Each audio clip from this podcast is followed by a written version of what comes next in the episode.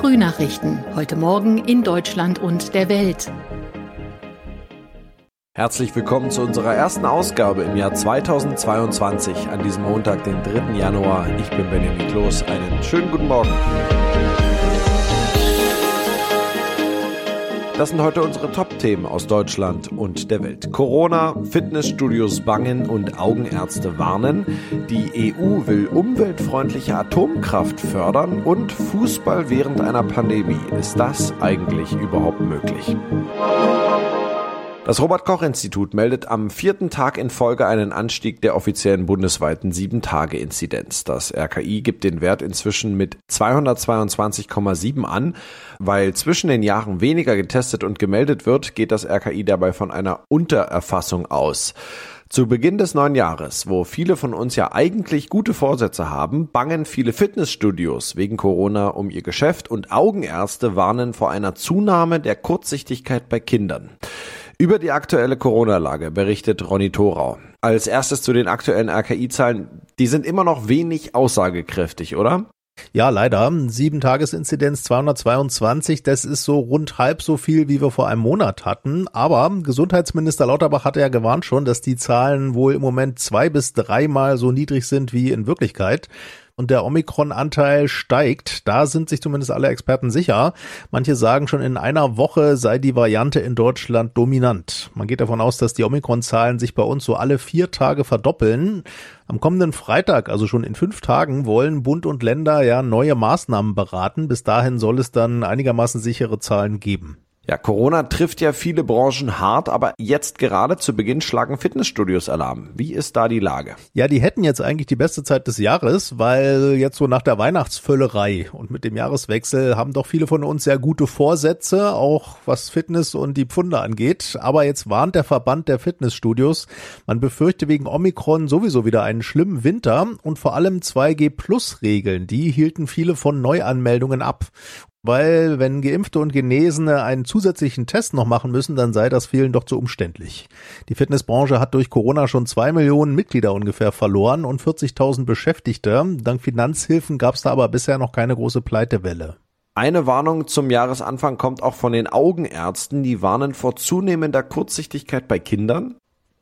Ja, da gibt's keine ganz genauen Zahlen, wie viele Kinder das betrifft, aber für die Augenärzte ist die Gefahr klar, denn frühere Studien würden zeigen, wenn weniger Freizeitmöglichkeiten draußen von Kindern genutzt werden und sie dafür mehr zu Hause sind und auf Bildschirme starren, so auch auf kleinere wie auf Handys oder Tablets, dann nimmt die Kurzsichtigkeit zu. Als Vorbeugung empfehlen die Augenärzte, Kinder nicht zu viel natürlich auf Bildschirme gucken lassen, also nicht zu lang und erst recht nicht von zu nah oder auf besonders kleine Geräte und so viel wie möglich raus ins Tageslicht, denn selbst dämmeriges Tageslicht sei für die Augen besser als Kunstlicht.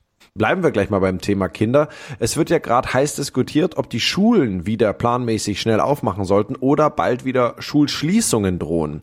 Und es gibt Kritik, dass das Corona-Aufholprogramm, das Lernlücken bei den Kindern aufholen soll, bisher nicht richtig fruchte.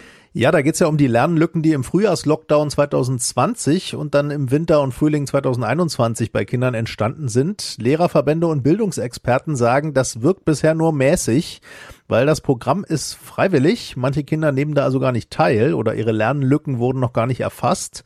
Außerdem hätten manche Schulen im Moment nicht mal genug Personal für die Grundversorgung, geschweige denn für Nachholmaßnahmen.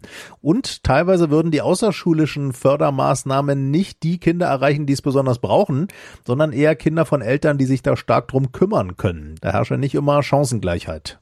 Ja, wegen Corona gibt's ja auch zu Jahresbeginn gleich wieder Corona-Proteste und auch wieder Verletzte im thüringischen Kreis. Ja, da sind gestern mehrere Demonstranten und Polizisten verletzt worden. 400 Demonstranten waren da unterwegs. Die Polizei hat den Umzug durch die Stadt, der geplant war, gestoppt und dabei auch Schlagstöcke und Pfefferspray eingesetzt. Der Umzug war nicht angemeldet und die Teilnehmer trugen auch keine Masken und hielten sich nicht an Mindestabstände. Eine noch größere Demo gab's in Düsseldorf gestern. 6500 Menschen sind da durch die Stadt marschiert. Die haben aber Masken getragen und es blieb friedlich.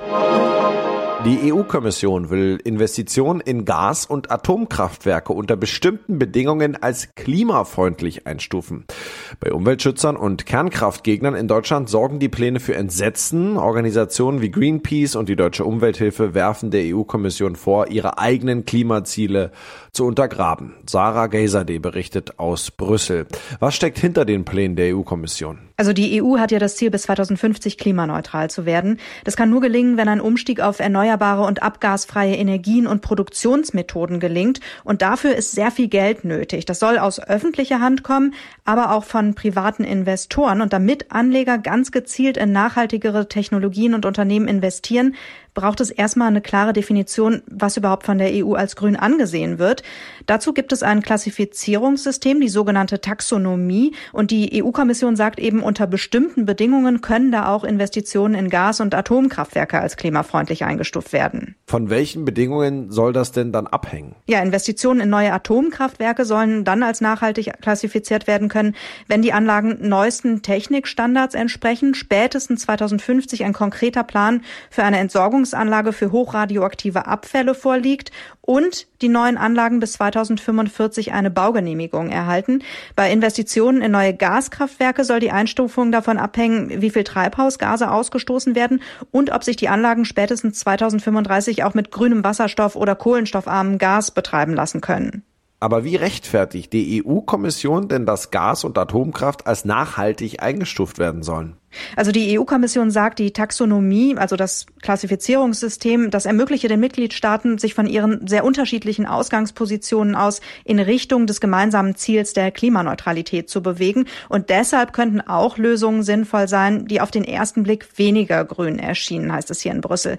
Demnach könnten Investitionen in Erdgas und Kernenergie einen Beitrag dazu leisten, den Wechsel zu Energiequellen mit geringeren Emissionen zu beschleunigen. Kritiker sagen dagegen, die Pläne der EU-Kommission die seien einfach nur ein fauler Kompromiss und ein Zugeständnis an die Interessen einiger Mitgliedstaaten. Welche Auswirkungen hat das denn überhaupt, wenn Gas- und Kernenergie von der EU als grün eingestuft werden? Es wird schon damit gerechnet, dass die Einstufung tatsächlich weitreichende Auswirkungen hat. Denn Projekte, die hier in Brüssel als nachhaltig eingestuft werden, die dürften sich deutlich leichter und auch günstiger finanzieren lassen. Und die Einstufung käme dadurch im Grunde einer Empfehlung an Investoren gleich. Deshalb hat auch unter anderem Frankreich sehr dafür gekämpft, dass die Atomkraft ein grünes Label hier aus Brüssel bekommt. In Frankreich spielt die Atomkraft nämlich eine große Rolle.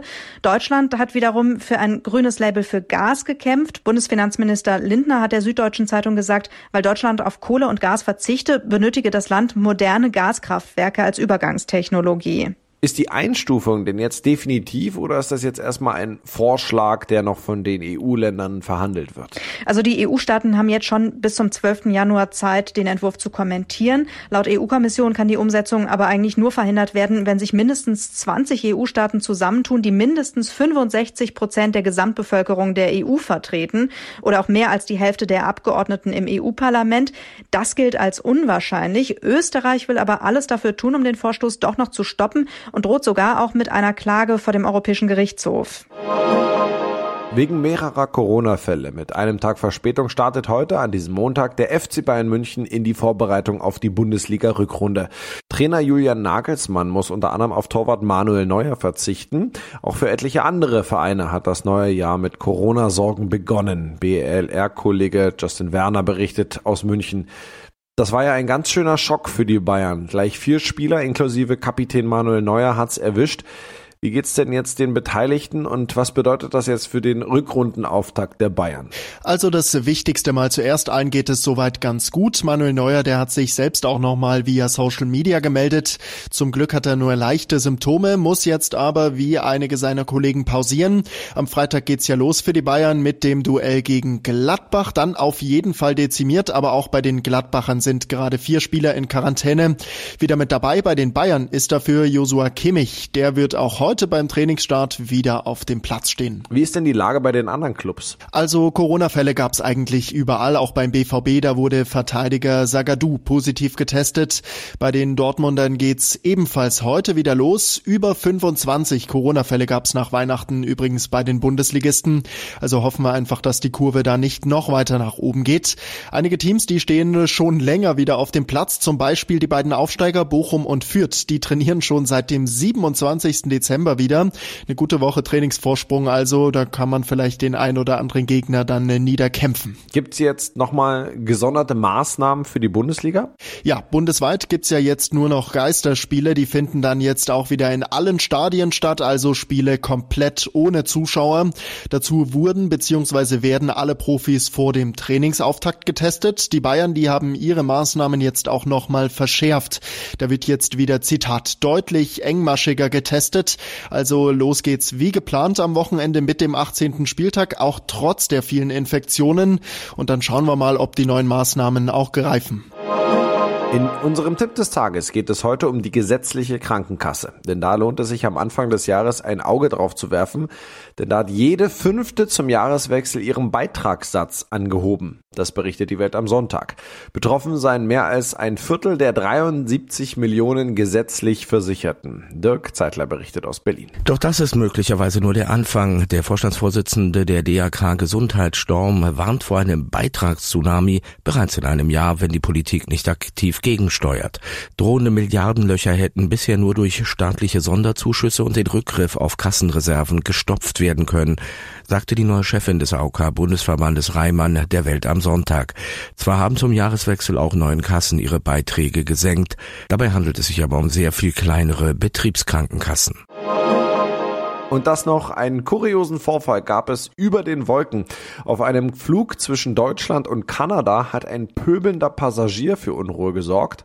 Mit an Bord war ein Paar aus Österreich, beide Polizisten, eigentlich auf dem Weg in den Urlaub die sich dann aber den genau nicht vermasseln lassen wollten. Dirk Zeitler berichtet. Das Polizistenpaar ging äußerst umsichtig vor. Diskret nahm es Kontakt mit dem Piloten und seiner Crew auf. Nachdem die Sicherheitsbehörden in Deutschland und Kanada ihr Okay gaben, schritten sie zur Tat und überwältigten den Mann und fesselten ihn mit Kabelbindern. Die Streifenbeamten bewachten den Passagier stundenlang bis zur Landung in Kanada, wo er den Behörden übergeben wurde und das Paar seinen Urlaub antrat. Österreichs Innenminister Gerhard Kahner ist stolz auf die beiden. Ihr Einschreiten sei mutig, intelligent und beherzt gewesen. Ja, das war's von mir. Ich bin Benjamin Kloß und wünsche Ihnen noch einen schönen Tag und einen guten Start in die Woche. Bis morgen.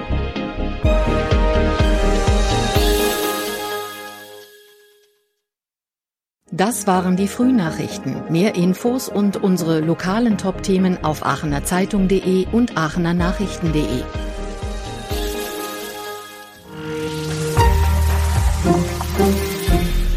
Die Frühnachrichten sind ein Podcast aus dem Medienhaus Aachen.